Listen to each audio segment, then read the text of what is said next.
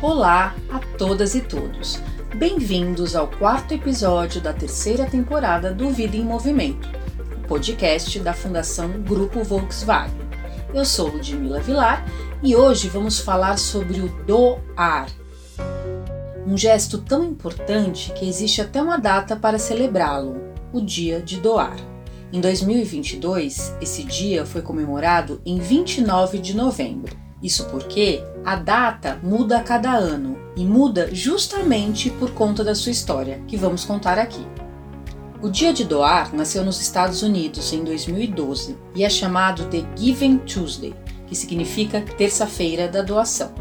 Isso porque sempre acontece na primeira terça-feira após o Dia de Ação de Graças, um dos feriados mais importantes nos Estados Unidos, que é celebrado em 24 de novembro. Trata-se do famoso Thanksgiving, comemorado sempre na última quinta-feira de novembro, período que antecede a não menos conhecida Black Friday.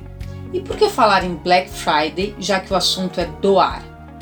É que o dia de doar foi criado justamente para ser um contraponto à gastança da Black Friday. Ou seja, é um movimento para promover a generosidade e que nos convida a repensar os usos que fazemos do dinheiro. No Brasil, o Dia de Doar foi realizado pela primeira vez em 2013, um ano depois da primeira edição americana.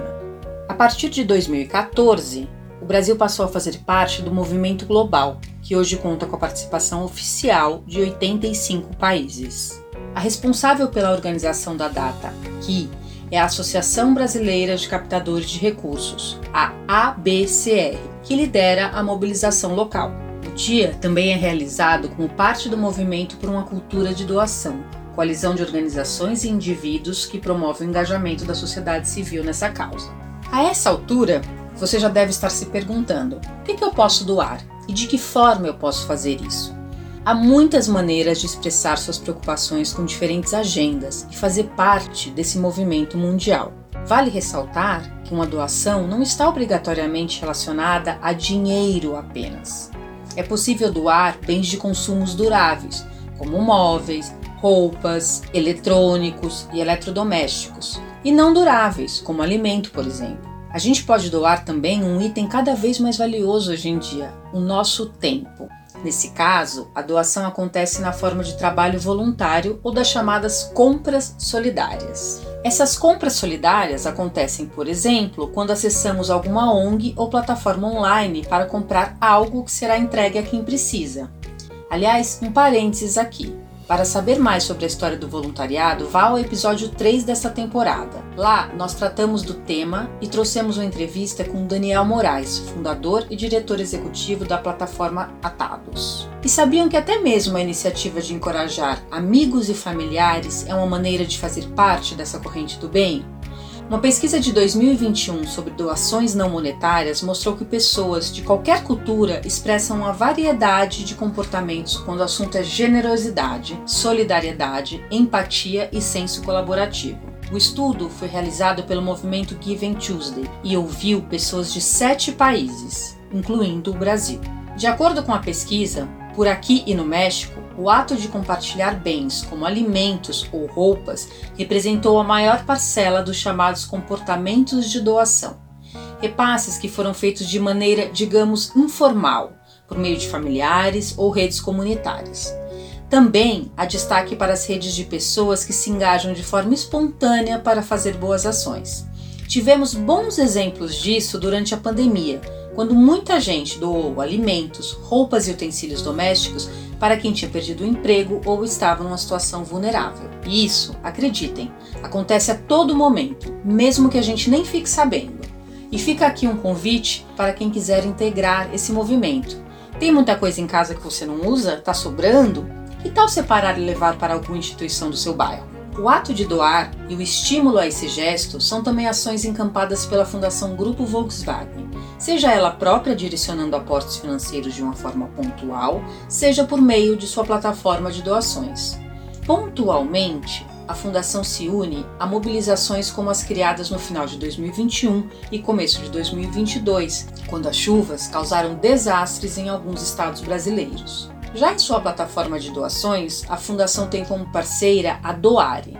Uma empresa consolidada no meio de pagamentos digitais e comprometida com o fortalecimento de organizações filantrópicas por meio de soluções para a captação de recursos. A Doare conecta pessoas com importantes causas e tudo de maneira segura e transparente. Mas quem vai falar mais sobre isso e a parceria com a fundação é o Rui Fortini, CEO da empresa. Olá, Rui, bem-vindo ao Vida em Movimento. Prazer receber você. Olá, Ludmila, tudo bem? Um prazer estar aqui com você também, todos os ouvintes do podcast. Fico feliz de estar aqui compartilhando um pouquinho sobre cultura de doação e sobre o dia de doar. É, então vamos lá, vamos para esse bate-papo super gostoso. Como você avalia a trajetória do Dia do Doar? O movimento está ganhando mais corpo no Brasil e no mundo? Com certeza o movimento do Dia de Doar tem ganhado corpo no Brasil e no mundo, né? Lá fora também é conhecido como Giving Tuesday, né? Aqui no Brasil a gente tem essa, essa a portuguesação do, do nome, né? E a gente fez pelos números, né? Então, por exemplo, aqui no, no Brasil, né, a gente, a gente tem registrado, por exemplo, dados desde 2016 onde somente doações online, tá? Daí que a gente tem é, registrado esses dados, né? Que é da nossa parceria que a gente tem com o Dia de Doar. Em 2016 foi movimentado 588 mil reais, já em 2017 678 mil reais, em 2018 esse número já subiu para 1 milhão e 200, 2019 esse número sobe para 2 milhões e 300. 2020 a gente tem uma, uma pequena redução aí de volta para 2 milhões, mas 2021 volta a ter o um crescimento novamente para 2 milhões e 300, né? É, então assim, é, teve um crescimento é, forte ao longo desses últimos 5, 6 anos. É, teve um crescimento de 2020 para 2021 e tudo indica que teremos um crescimento novamente agora de 2021 para 2022. Né? É, nos Estados Unidos também e em outros países a gente também vê esses números, esses números crescendo, né? É, não só do Giving Tuesday, mas agora a gente também tem o Crypto Giving Tuesday, que é um movimento também que, que monitora o volume de doações realizadas em criptomoedas. Então esse, esse número também está crescendo bastante os meus votos são positivos, esperançosos é, para, para o futuro do dia de doar e do Giving Tuesday, para a cultura de doação. Novas formas de transação bancária, como o Pix, ajudam a impulsionar doações em dinheiro, por exemplo? Indiscutivelmente, o Pix teve um forte impacto no mercado de doações aqui no Brasil. É, ele foi muito bem recebido é, pelas organizações sociais e realmente é uma grande facilidade para as organizações sociais receberem doações através do Pix.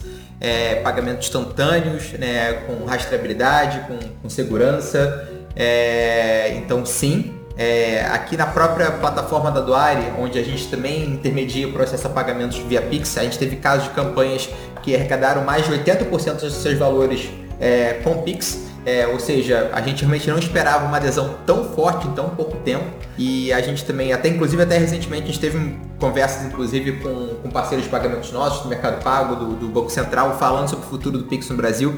E também é bastante animador entender que o Pix está em constante evolução. Então, é, a gente já sabe de, de várias novas funcionalidades que vão vir para o mercado de Pix é, para o ano que vem, com o pagamento do, do o que estão falando que é como se fosse o Pix recorrente, então que vai permitir assinatura, é, o, o Pix parcelado, é, novas formas de pagamento através de estrutura de, do Open Banking também, que já estão começando a acontecer, é, de Open Finance, né? É, então, é, com certeza, é, o Pix é, é, um, é, um, é, uma grande alegria, assim, e eu, eu, fico muito feliz que a gente esteja vivendo essa revolução dos pagamentos aqui no Brasil através do Pix. Às vezes as pessoas pensam em doar, mas podem não conhecer muito sobre as instituições, daí pinta um medo. Como é que a gente pode se informar sobre essas organizações? Eu acho que é um trabalho de, de, de interesse e pesquisa, né? É, é, claro que muitas pessoas às vezes doam para organizações é, que elas é, têm um vínculo afetivo mais próximo, que fazem parte da comunidade dela, ou, ou que algum amigo familiar indicou. E é muito bom quando a gente tem essa indicação de pessoas próximas, né? Então, é, mas é muito importante a gente realmente buscar saber mais assim. Quais são os projetos que essa organização tem? Essa organização ela tem demonstrativos financeiros no site dela. Essa organização ela tem, por exemplo, alguns selos de certificação, como o selo do ar. É, essa organização faz parte da lista das melhores ONGs do Brasil. É, é, então, assim, tem algumas, é, algumas coisinhas que as pessoas podem é, enfim, buscar, né, conhecer o site da organização, o Instagram da organização, buscar essas informações. E, e tem muitas organizações incríveis, é, tanto né, organizações pequenas, comunitárias, como grandes organizações é, brasileiras ou até mesmo organizações é, internacionais que fazem trabalho aqui no Brasil, né? Então, com certeza, cada um tem espaço para procurar e achar a sua causa, ou mais de uma causa, poder apoiar diversas causas também. Como você descreveria o perfil do doador brasileiro? Olha, existem perfis traçados né, através das pesquisas, né? E tem a pesquisa de Doação Brasil, né, que, que fala um pouco mais desse perfil, que é, uh, é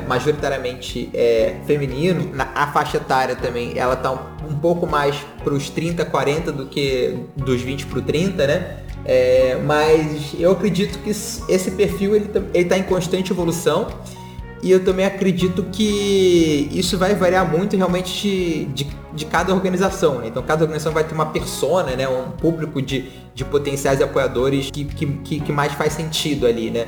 É, eu, eu realmente acho que a doação é uma coisa que qualquer pessoa pode praticar é, e a gente vê também que pessoas de diferentes é, é, rendas familiares praticando doação, né? Então não é uma coisa, ah, não, pra, pra, tem, tem que ser uma pessoa rica para poder praticar doação de forma alguma, né? É, então assim, se você estiver doando 5 reais por mês, né, que é uma coisa que não vai provavelmente atrapalhar o seu orçamento familiar, você já pode estar fazendo uma, uma grande contribuição e já praticando a doação, praticando esse ato de generosidade e, e essa virtude na sua vida. Durante a pandemia, os números do voluntariado e de doações aumentaram bastante. Como você explica essa resposta das pessoas em momentos agudos como esse? Eu acho que quando a gente fala de doações, é, quando a gente toca nessa camada é, de dor é, e as pessoas se conectam com essa dor, elas veem imagem dessa dor, então elas ficam mais sensibilizadas e tocadas a doarem a doar, né? Então, eu acho que isso é um dos grandes motivos e, e realmente, assim, é, é uma dor que existe, né? Uma dor maquiada, né? É, e que, e, e, e assim, e por um lado, é ao mesmo tempo que é muito triste a gente ter que é, passar por esses desafios essas tragédias enquanto sociedade, ao mesmo tempo é, é bonito a forma como a sociedade se organiza e se junta e, e, e colabora para resolver esses desafios. E você diria que a simpatia resiste ao dia a dia? Quando a pandemia acabar, será que esses números vão cair? De fato, a gente teve um, um leve declínio é, das, das doações é, pós-pico, né? Mas, mas ao mesmo tempo a gente é, se manteve num patamar mais elevado de quando a gente entrou. Né? É, então isso é um indicativo bastante positivo de que a cultura da doação ela está é, se solidificando, né? então criando raízes cada vez mais profundas e o seu volume mensal, anual está cada vez ficando maior. Né? Então eu acho que o caminho realmente para a gente olhar para a doação nas nossas vidas e, e, e para a sociedade é entender que eu gosto pelo menos de olhar para esse ato de doação, não só como um ato de contribuir para uma ONG que está fazendo mudanças positivas na sociedade, mas como uma virtude. Né? Então, para mim, doação é um, é um ato é, de você praticar a virtude da generosidade. De que forma a Doare atua? A Doare é uma social tech, é, uma SG Tech, é, que trabalha é, viabilizando soluções de doações online para organizações filantrópicas, organizações do terceiro setor, ONGs, OCIPs, OSCs, fundações, institutos e também empresas conscientes, né? É, empresas também que queiram realizar a, a, a campanha de doação para arrecadar doações junto a seus colaboradores, né? Então, nós atuamos há 12 anos já no mercado, né? Então, quando, quando tudo era mato, em termos de tecnologia para doação, e a gente faz esse meio de campo, mas a gente é muito mais do que somente uma tecnologia também. Então a gente também se envolve na parte de design, estratégia. É...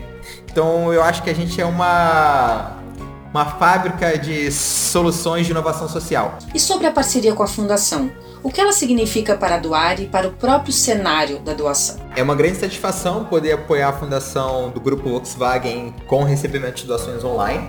É, essa parceria foi iniciada praticamente já faz, vai fazer um ano.